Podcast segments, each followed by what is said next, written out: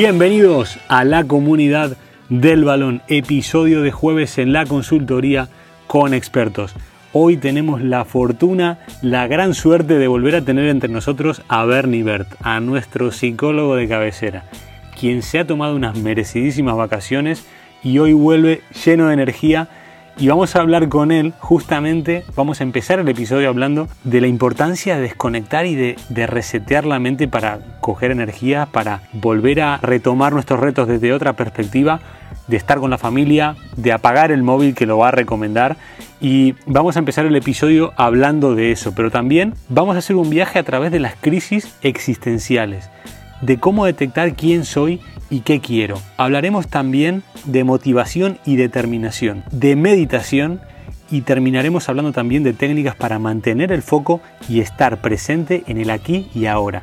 Así que sin más preludios, viajamos a España a volver a disfrutar de nuestro psicólogo de cabecera, el señor Bernie Bert.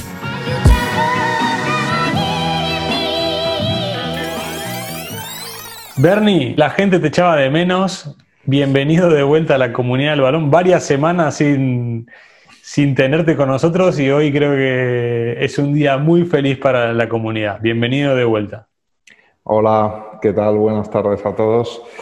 Ya tenía ganas, Darío, pero la gente tiene que desconectar. Tiene familia y de vez en cuando hay que aprender también a, cerrar el ordenador y desconectar y luego coger fuerza para volver más, más limpio al trabajo y, y a todo, ¿no? Mira, vamos a, hacer, vamos a hacer la entrada en calor. Antes de entrar en materia, que hoy tenemos temas muy profundos, ¿para qué te ha servido desconectar o qué has sacado de estas vacaciones?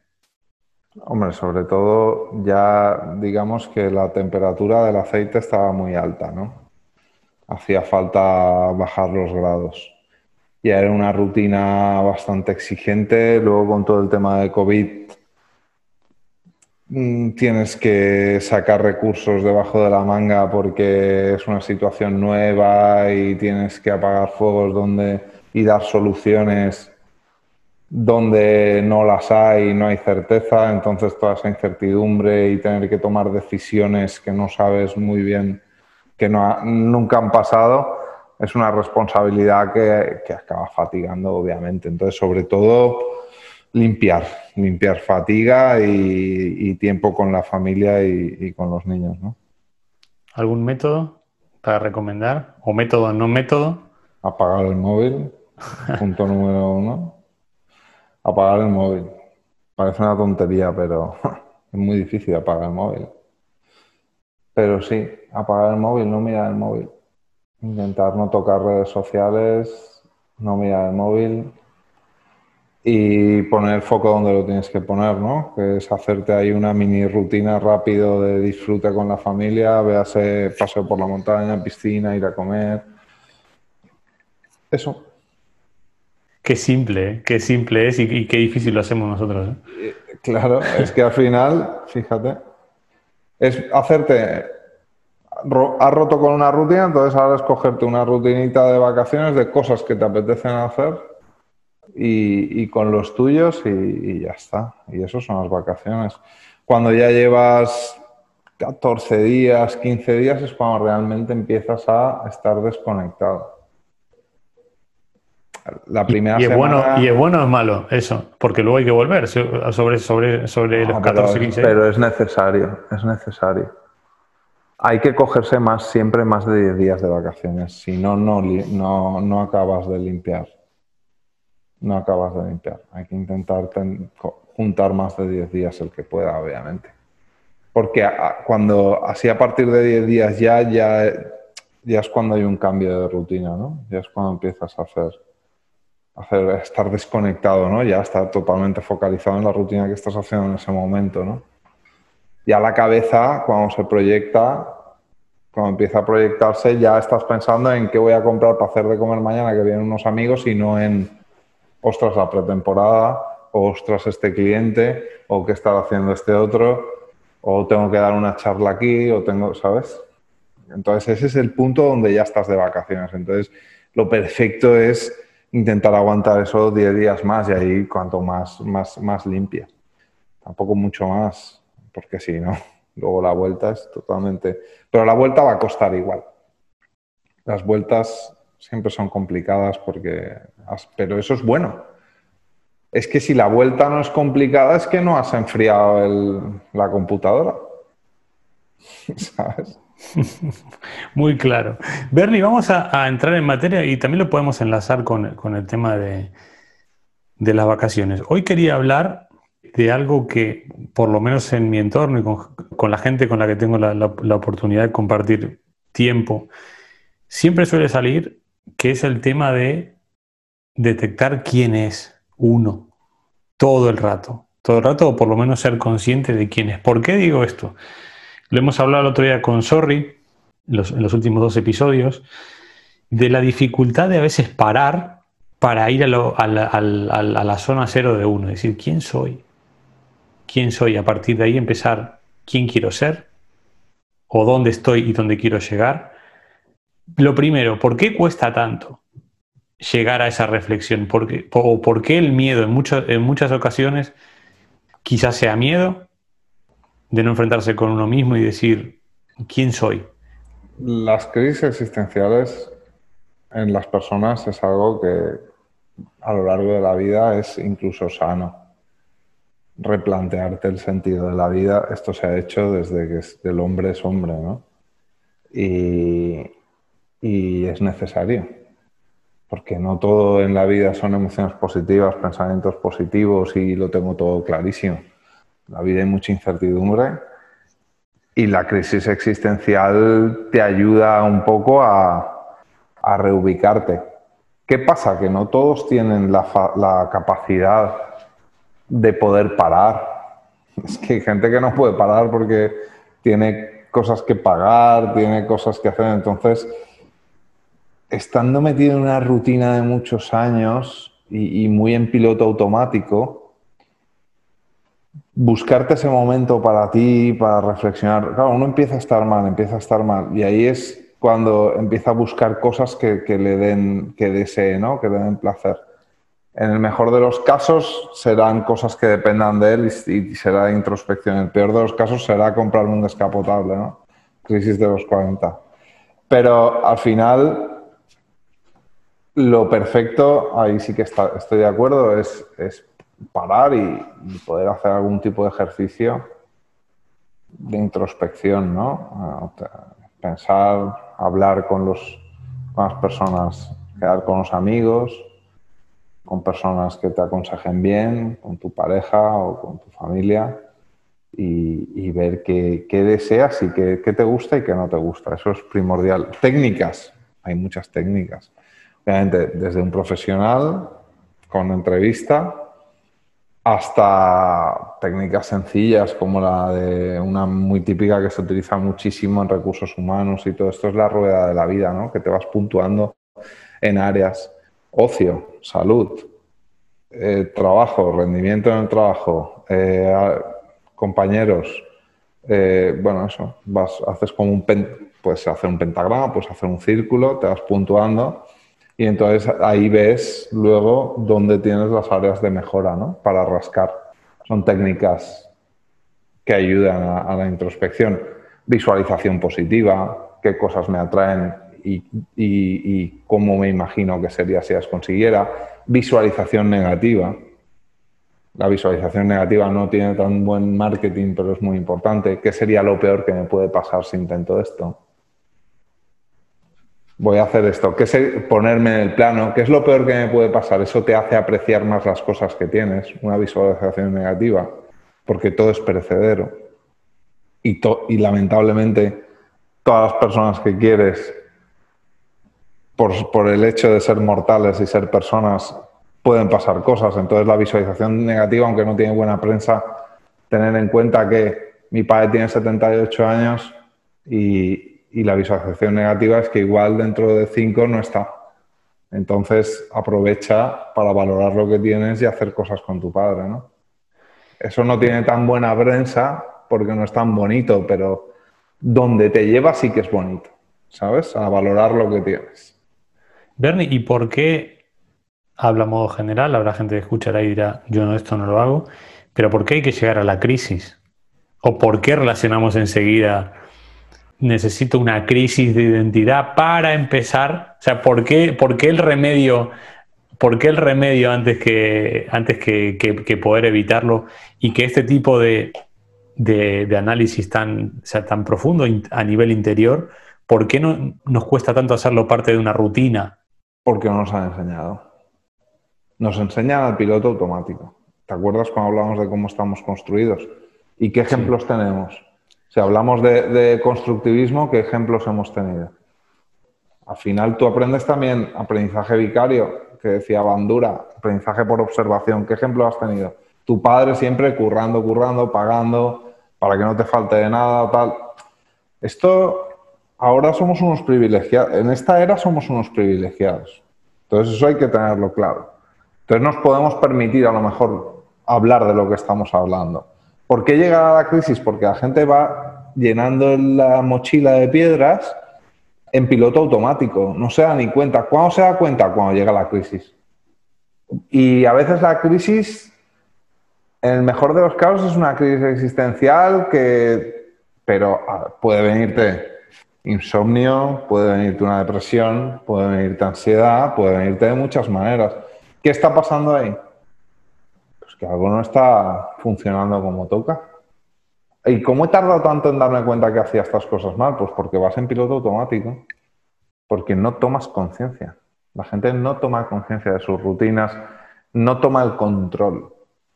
Y luego se pasa la vida opinando de cosas que no dependen de ellas, atribuciones erróneas, echando la culpa afuera, con excusas, eh, no se centra en lo que depende de uno, siempre pones el foco en lo que está afuera y de esa manera es muy difícil tener éxito. Y todas estas cosas al final van sumando. Estamos, vivimos ahí. Gente tóxica que a lo mejor con la mejor de las intenciones te está intoxicando. Porque si yo voy y te digo, te si yo voy y te digo, por ejemplo, eh, Darío, fíjate que tú eres el mejor, ya han elegido a este otro con lo bueno que eres tú, porque cómo es posible, te estoy generando injusticia percibida. Y lo hago porque te quiero y eres mi amigo, pero te estoy metiendo piedras en la mochila, te estoy generando injusticia. Tú ya vas a ir calentado estoy dando crédito a tu injusticia y haciéndola más grande y encima te la estoy rebotando como un espejo y te estoy diciendo, es que deberían haberte elegido a ti, fíjate y cogen a ese otro. ¿Cuántos compañeros así tenemos? Con la mejor de las intenciones, pero es el peor tóxico que hay. El que te dice lo que quieres oír y te genera injusticia percibida y te enfrenta como enemigo el resto, ¿no? Al final es muy difícil ser estoico y centrarte en lo que realmente depende de ti, ¿no?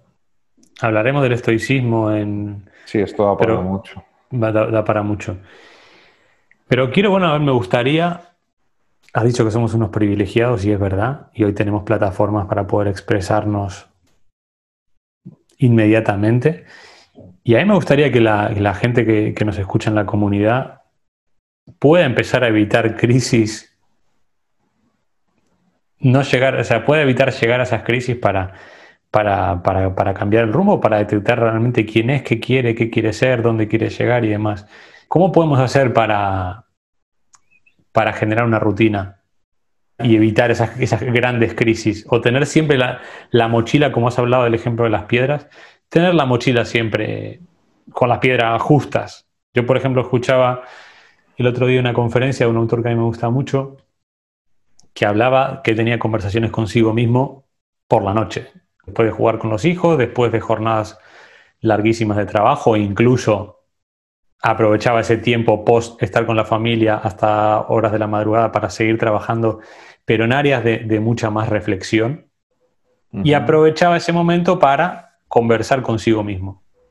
Parece un poco una locura, pero bueno, yo lo he puesto en práctica y la verdad que que... Hay una locura, la gente escribe diarios. Bueno, ¿Qué diferencia hay entre escribir un diario antes de ir a dormir y lo que te está contando este señor? Y eso es tradicional y lo hemos visto en adolescentes y es súper sano escribir diarios, ¿no? Pero suena... Mira, no, ¿sabes qué mucha gente que lo haga. ¿Sabes qué herramienta enseño yo a los psicólogos? La primera, el diario de campo y es una técnica de antropología. ¿Sabes los antropólogos que se van a, tribus y están allí viviendo tres meses? Pues la técnica observacional que utilizan es el diario de campo. Obviamente, cuando haces un diario de campo para hacer un estudio, ¿no? un estudio antropológico, el foco no está todo dentro, ¿no? está fuera también. Pero el diario de campo es muy potente, porque no deja, para ti mismo también es muy enriquecedor. Entonces, un diario es muy potente. Eso sería una rutina buenísima. Un diario de campo del trabajo. Y ahí metes. ¿Y preguntas, Bernie, que te pueda hacer? Yo, por ejemplo, me pregunto, ¿cómo estás? La primera, que quizá igual pasas todo el día, bueno, luego si tienes la, la fortuna de tener una pareja, una compañera de vida que, está pendiente de ti y demás, bueno, pues es, una, es, un, es, un, es un contexto aparte, pero hay veces que muchas personas pasan la totalidad de los días y nadie les pregunta, nadie, ¿cómo están? Realmente, no de, no de cruzarte, ¿qué tal? Cómo? No, no, ¿cómo estás? ¿Cómo estás? ¿Cómo te sientes? ¿Qué tal te va? ¿Qué, ¿Necesitas algo? A veces el ayudar eh, y me gustaría eso, que generemos aquí en la, comunidad, los jueves en la consultoría con expertos, ese espacio para que la gente empiece a entender cómo, cómo, cómo estoy. O sea, cómo estoy, qué necesito. Si tú, si tú describes un diario, te vas a preguntar, porque uno cuando... Porque la cabeza es dialógica, quiero decir. Tú cuando vas a escribir algo, te enfrentas a un folio en blanco, te haces preguntas y a partir de ahí empiezas a escribir. Y, es muy útil porque como herramienta, tú, por ejemplo, empiezas a registrar cosas del trabajo, impresiones, sentimientos, cómo me he sentido, este ha hecho esto, este ha hecho esto, creo que por lo otro, esto a lo mejor lo han hecho por esto. Y claro, luego cuando, que eso lo hablamos también en objetivos, cuando tú revisas, cuando trabajas por objetivos, hay una fase de seguimiento donde hay una rúbrica o un diario, donde puede haber una escala de Borg que tú te, te, vas puntuando en cuanto a rendimiento, estado de ánimo, y dices, vale, cada tres meses revisión. Entonces coges todo eso, sacas las gráficas, sacas el Excel, sacas las escalas, relees el diario y, y es una manera de decir, vamos bien o no vamos bien. Claro, lo que pasa es que esto requiere de un autocontrol y una, y una exigencia personal llevarlo a cabo. Ahí voy. ¿Y, cómo, llego? Si alguien dice, no, es que yo no, mm, no tengo ese rigor que has hablado. A veces es un tema muy personal de falta de consistencia, de, de falta de ser constante en ciertas cosas, de, o que me puede pasar de hoy, hoy empiezo el diario porque lo he escuchado a ver en la comunidad y hoy escribo el diario. Uno un día, dos días, tres días, el cuarto día fuera diario, fuera rutina, fuera tal. Vale. En cada pregunta, en vez de ir hacia adelante, vamos a ir hacia atrás. A, cómo puedo ir cambiando el, ser, el ser, constante, el, encontrar un método en el que me sienta cómodo. A mí me pasa. Yo hay métodos que empiezo a hacer porque los leo, los veo, los hablo y no me van bien. A mí, por ejemplo, escribir por la noche no me va bien, pero me va el tener una conversación interna, el parar, el sentarme en la terraza y tomarme un té y estar tranquilo y pensar, a mí no me va bien el diario, pero sí que, me, sí que soy constante de, otra manera. De decir, bueno, hay una reflexión, o al empezar el día, el agradecer, el agradecer quién eres, que tienes, que estás sano, que, que, tu entorno está bien, que está feliz o que, está, que tiene propósitos. A mí lo del diario personalmente no me va bien, pero sí me van bien otras cosas. Vamos a... No, pero por ejemplo usas mucho la agenda, que es muy parecido. De la agenda, pero la agenda es más de trabajo. Sí. La agenda es de trabajo. Pero porque tú quieres. No, la agenda, me lo has dicho tú hace muchos años y ya ha sido mano de santo. Pero, pero, pero, pero es que puedes tener objetivos sociales y agendarlos también. Ok, vale, vale. Bien. Vale. Pero, pero tú fíjate que todo lo que estábamos hablando sale una cosa que siempre está ahí y ya lo hemos hablado, pero vamos a extrapolarlo. Una es la determinación y otra es, una, la determinación, ¿te acuerdas? Determinación para tener consistencia, porque siempre somos demasiado dependientes de la motivación y otras son las atribuciones. Que es que cuando hago algo espero que el cambio sea enseguida. Enseguida quiero la recompensa. Estoy educado para tener la recompensa enseguida. No estoy centrado en el proceso. O sea, no empiezo a hacer eso porque creo que es lo que está bien. No. Lo hago porque enseguida quiero que me venga bienestar, que me vaya bien, que lo disfrute haciendo. Y, lo mismo es que va junto con la determinación. O sea, vamos a ver. Y esto es muy importante. Creo que esto, hablamos de determinación y tal, pero, pero hablamos poco quizá nosotros nos pensamos que la motivación va a caer del cielo. Y oye, hay muchas veces que haces técnicas, haces tal, y tienes un insight y te viene la motivación. Yo estoy en el sofá, me viene la motivación y digo, quiero hacer esto, esto es lo que me gusta. Para adelante, ¿no? Estoy resumiendo mucho, siendo muy general. Pero escúchame, la motivación no siempre va primero. A veces hay que arrancar y la motivación viene después. Y si no tienes ganas, y que me perdone la audiencia, te jodes. Pero si tú has planeado que lo tienes que hacer, igual la motivación viene luego. Empieza el camino. Motivación para levantar hierros, ¿tú crees que tiene mucha gente de inicio? Son motivos extrínsecos normalmente a largo plazo de estar bien, de estar tal. Ahora, cuando empiezas a hacerlo y generas el hábito y eso te genera endorfinas y te hacen sentir bien y coges una rutina que sabes que estás para tu salud y te acuestas y dices, oye, cumplido y te sientes que estás haciendo algo que es bueno para ti y que estás teniendo esa determinación de no saltártelo y de modificar tu vida para cosas que te van a venir bien, ahí ya tienes la motivación. Ha venido después, no es primero la motivación y luego me pongo a hacerlo. Hay veces que la motivación no viene antes. Y por eso hay que tener determinación y luego la motivación fluctúa. Y hay días que vas a estar altamente motivado para hacerlo y no te va a costar nada, como hablábamos cuando te gusta una chica en la clase, y otras, otros días que hay que remar. Pero es que hay que remar, es que esa es la determinación, es que sin eso no hay éxito. Pero por, por eso justamente viene el inicio del podcast de hoy, del episodio de hoy, que era detectar quién soy, qué quiero qué quiero y luego lo que dices tú, es mucho más fácil encontrar la motivación o cuando tú realmente tienes claro quién eres y qué quieres, después que un día en el que no te apetezca o en el que no estés motivado, al saber el motivo por el cual estás haciendo algo, aunque no estés motivado vas a remar. Y el día que estés motivado ni te digo, pero al final vamos a la zona a la zona cero. Volvamos a la, a la pregunta inicial, vamos a darle un upgrade. Así como tenemos dificultades para detectar quiénes somos, ¿cómo hacemos para detectar qué queremos? Y que luego surja esa motivación de la que estás hablando. Yo creo que aquí, al final, ¿qué queremos? Es un continuo entre deseo y aversión, ¿vale? Entonces, hay determinadas cosas que me producen una atracción porque me gustan y cosas que no. Entonces, claro, todo esto está en un continuo. Pero luego ahí también entra el factor autoestima y, sentirme competente. Hay cosas para las que creo que soy competente y cosas para las que no.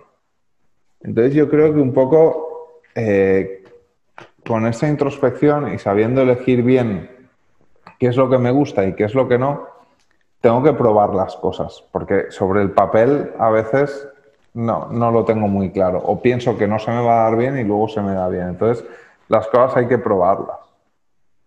Eso es importante para saber. Y, la gente sabe lo que le gusta. Muy difícil no saber lo que me gusta. Lo que pasa es que cuando estoy en un pozo, cuando estoy en crisis, o estoy en un pozo, pues estoy en un pozo y hasta que no salgo fuera no veo nada. Esto es como lo del mito de la caverna de Platón. Estoy dentro de la cueva y dentro de la cueva solo veo sombras. Cuando consigo salir, ¿y cómo consigo salir? Pues es lo que te decía hay veces que puede ser un amigo, hay veces que puede ser un profesional, hay veces que puede ser tu pareja, pero somos seres sociales, también necesitamos apoyarnos en gente a veces para sacar baches, ¿sabes? Y pobres los que no tienen gente en la que apoyarse, pues, pues que contraten un profesional que les ayude, que es un dinero muy bien invertido. Técnicas para ir cerrando hoy y a modo de, a modo de resumen, técnicas para la zona cero. Hemos hablado de escribir, hemos hablado, de... hablado de diario de campo, hemos hablado de visualización positiva, de visualización negativa, hemos hablado de la rueda de la vida, hemos hablado otra vez de, ponerme objetivos y tener un seguimiento. Podríamos añadir ahí podríamos añadir ahí lo que has dicho tú de, esa conversación interna, lo de agradecer por la mañana, también hay gente que le gusta. Podemos, pues qué técnicas hay mil, la meditación a quien le guste. La meditación ayuda a ordenar pensamientos. Luego la meditación, la meditación está, no me acuerdo cómo se llama porque yo no la practico, está que es con, con una palabra que hace como de con eso ya busca la información y ya, y ya lo comentaremos. Ah, antes de, antes de, continuar, vamos a, quitarle el estigma que tiene la meditación detrás, que muchas personas cuando hablamos de meditar se piensan que tenemos que estar en la punta de una montaña con una túnica blanca y rapados. Hmm. Vamos a, darle a hacerla como mucho más cotidiana la, meditación, según tu punto de vista. El mindfulness, que es la perspectiva científica que trae Kabat-Zinn, que coge de la meditación tradicional, sobre todo oriental, lo que funciona y lo lleva un poco a la ciencia, ¿no? que es el mindfulness, un poco lo que nos dice es, mi cabeza puede estar en tiempo presente, conectada con lo que yo estoy haciendo ahora, con el aquí y ahora, o puede divagar. Cuando divaga, se, proyecta hacia el futuro o hacia el pasado. Los pensamientos son proyectivos hacia adelante o hacia atrás. ¿Por qué? Porque no son de la hora, porque si fueran de la hora estarían mindful, estaría aquí y ahora. Yo ahora estoy hablando contigo, siempre pongo un ejemplo a, a los futbolistas. Yo estoy en clase y estoy atendiendo en clase, ¿vale? Estoy totalmente metido en la pizarra, estoy haciendo matemáticas y en el ejercicio. Y de repente me viene un pensamiento que me saca, ¡pum! Que es, ostras, vamos a decirlo en plan light, ¿cómo me gustaría pasar la tarde con esa chica de ella? ¿Vale?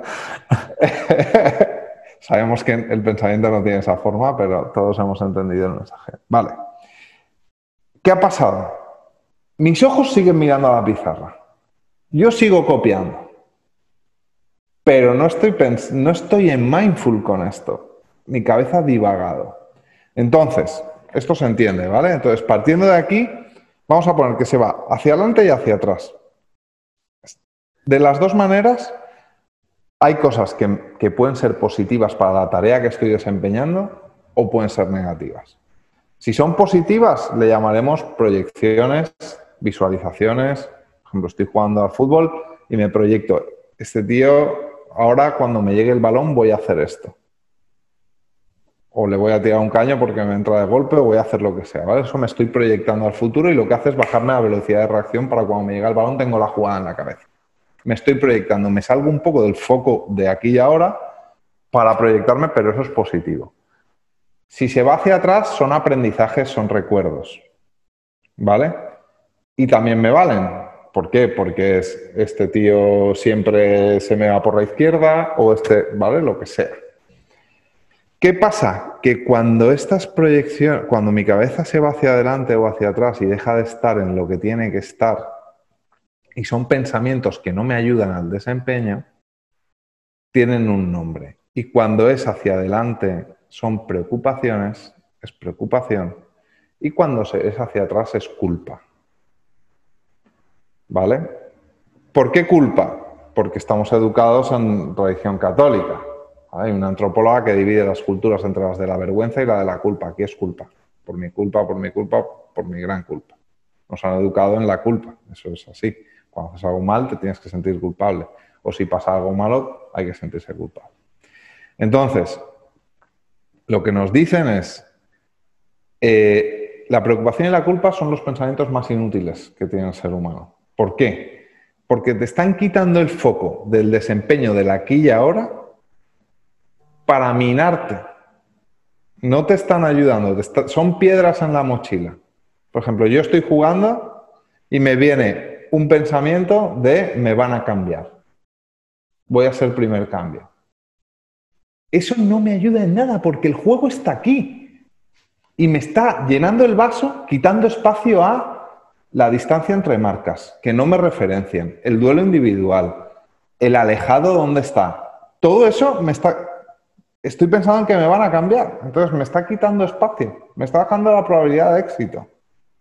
Si es hacia atrás, lo mismo. He cometido un fallo, han generado una ocasión de gol, vamos a perder por mi culpa, es que hoy yo ya sabía que no iba a estar bien, ya aparece la culpa. Pum, pum, mochila. Taca, taca, taca, Pero no puede ser positivo eso, Bernie. No puedo ir al pasado diciendo, voy a repetir esta jugada que ahora estoy que me salgo, pero ir al pasado en algo, en algo positivo e ir, al, e ir al futuro también en algo positivo. Por supuesto, es lo primero que te explica. Si es positivo, son proyecciones, visualizaciones. Okay. Y, y si es hacia atrás, es aprendizajes y recuerdos. Aprendizajes he fallado en esto porque me están haciendo esta presión, voy a hacer lo otro. Me proyecto, obviamente la cabeza no puede estar en mindful todo el rato, van a venir pensamientos, pero cuando son relevantes para el juego y positivos, son pensamientos que me ayudan al desempeño. El problema viene cuando esos pensamientos son negativos para el desempeño. Correcto, que son de preocupación si es hacia el futuro y de culpa si es hacia el pasado. Y es lo que te digo, pensamientos de qué tipo, hoy no estoy bien, o hoy no me sale nada, o voy a hacer el primer cambio, o no me voy de nadie, o lo que sea. ¿Vale? Mil, porque en la cabeza los pensamientos llegan. Entonces, el mindfulness lo que dice es, escúchame, esto es inútil. Mete el foco en el aquí y ahora. Coge anclajes de lo que está pasando en este momento y céntrate en, este momento, ¿no? Y el entrenamiento de la meditación en mindfulness es aprender a tomar conciencia del momento presente. Y en los ejercicios lo que se hace es que obviamente hay una exposición al pensamiento, te van a venir pensamientos y es aprender a controlar esos pensamientos de alguna manera, aceptar que vienen y volver a refocalizar. Es un manejo del foco a, lo que te dice tu cuerpo, a cosas internas, al momento presente. Entonces es una cosa que, tiene, que, es bastante científica y, tiene bastante sentido. ¿Qué pasa? Que como viene de, la doctrina oriental y tiene este aura mística, pues hay gente que piensa que meditar es algo extraño, pero para nada. Un cirujano puede venirle un pensamiento negativo de preocupación, proyectándose hacia el futuro, de es, este tío se me va a morir. Y en ese momento, ese pensamiento no le ayuda al desempeño. Entonces, aprender a controlar cómo funciona mi cabeza, qué pensamientos me vienen y tener recursos de cómo manejarlos, esa es la clave. Y eso es un entrenamiento y esto se hace pues, con profesionales. Y claro, para mí la terapia que mejor funciona es reestructuración cognitiva con base mindfulness, que es lo que junta lo que hablamos en su día de reestructuración cognitiva con el mindfulness. El mindfulness como herramienta de percepción de control de este tipo de pensamientos y, como, como entrenamiento para conocerme, saber qué pensamiento me viene, porque cuando yo medito me expongo a mi pensamiento. Tenemos que hacer un, episodio aparte de mindfulness. Yo he de decir que, bueno, tú hace muchos años me has introducido en el mindfulness a modo muy principiante. Al principio me había costado y hoy, mediante aplicaciones, yo personalmente utilizo la de Headspace, que al final es una meditación guiada en la que tú eliges si quieres que sea de 3 minutos, de 5 o de 10 y tiene varias cosas como foco, cómo eliminar la culpa, o al final te va guiando y es un momento en el que tú estás en quietud total, sentado, te, va, te, va, manejar, te va marcando un poco la respiración o en qué tienes que pensar en ese momento, como eh, haz de cuenta que tienes una luz encima de la cabeza, por ejemplo, y si viene un pensamiento, acéptalo y elimínalo y bueno, te va dando como pasos. Y para la gente que no está acostumbrada a meditar, yo, por ejemplo, hace unos meses y que ahora lo he tomado como un hábito y, funciona bastante bien, eh, puede venir bien. ¿Sabes por qué se usa la respiración siempre? No. Mira, esto, no sé, Yo la verdad es que leyendo mucho y sobre todo cuando utilizando técnicas de relajación como la relajación progresiva de Jacobson y tal, claro, yo veía que siempre se empieza por la respiración, ¿no? La respiración es muy potente porque los japoneses en karate tienen hasta ocho formas de respirar según donde pones el aire. Imagínate, imagínate si está, si la llevan al límite para la fuerza y el impulso.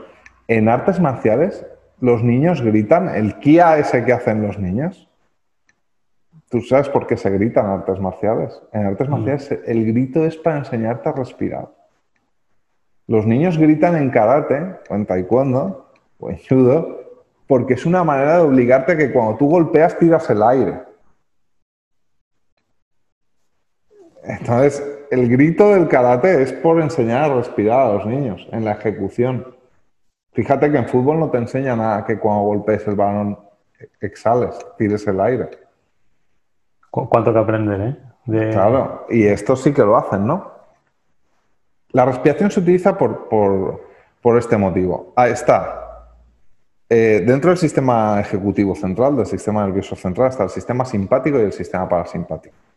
El sistema parasimpático es lo que es voluntario, lo que depende de nosotros, ¿vale? Lo que coordinamos nosotros, andar, hablar, todo eso, es voluntario. Y el sistema simpático se encarga de esas funciones que si tú no estás consciente, no estás haciendo, tiene que seguir haciendo. Por ejemplo, la regulación de la temperatura corporal, el latido del corazón, la presión arterial, todo eso es el sistema simpático, ¿vale? nervio vago, esto lo habrás oído en, en los fisios y tal muchas veces. Sistema simpático. Tiene mucha relación con la ansiedad, obviamente. Es eh, de los responsables de disparar la, reacción de ansiedad, ¿no? de lucha o huida. Entonces, ¿qué pasa? Que la respiración tiene una cosa que es mágica, que es que está en los dos sistemas. Porque tú la puedes controlar y hacer lo que quieras con ella, pero si tú te olvidas de respirar, coge las riendas de la respiración en el sistema simpático. Tú puedes estar respirando cada tres segundos por el sistema parasimpático porque tú quieres, pero si te olvidas de respirar, el sistema simpático coge la respiración. Entonces, ¿qué pasa? Que es la puerta para acceder al sistema simpático desde el sistema parasimpático. Es la unión, es la clave. Por eso siempre es la respiración. Bernie, otra lección magistral, la cual te agradezco enormemente. No vamos a extendernos porque hoy, hoy puede ser, tiene pinta de ser un episodio de cinco horas, pero vamos, vamos, a cerrar el capítulo de hoy, el episodio de hoy, con, la reflexión de cabecera en base a todo lo que hemos hablado, ¿cómo haríamos pensar al oyente de la comunidad del balón para crecer, para aprender, para que este, para que este episodio le haya servido eh, realmente en su, en su vida, en su día a día? Yo creo que hay que dibujarse un camino. ¿Qué cosas me gustan? ¿Qué cosas no me gustan? ¿En qué cosas soy bueno? ¿En qué cosas no soy bueno? por ejemplo, una herramienta como la rueda de la vida, donde me obligo a evaluarme en las distintas áreas que son importantes para mí y a partir de ahí, qué apoyos tengo, qué fuerzas tengo, qué anclajes tengo, qué recursos tengo. A partir de ahí vamos tejiendo un camino y vamos yendo hacia unos objetivos. Y hay profesionales y hay gente que ayuda a hacer estas cosas. Bernie, mil gracias. De corazón otra vez, bienvenido de nuevo a la comunidad, que te hemos echado muchísimo de menos. Nos vemos el jueves que viene. Un abrazo muy grande. Muy bien, Darío. Muchas gracias. Gracias a todos. Y hasta aquí la charla con Bernie Bert. Espero que les haya gustado. Dejen sus comentarios en nuestras redes sociales, suscríbanse a nuestros canales de podcast y los espero el próximo lunes con más entrevistas aquí en esta vuestra casa, la comunidad del balón.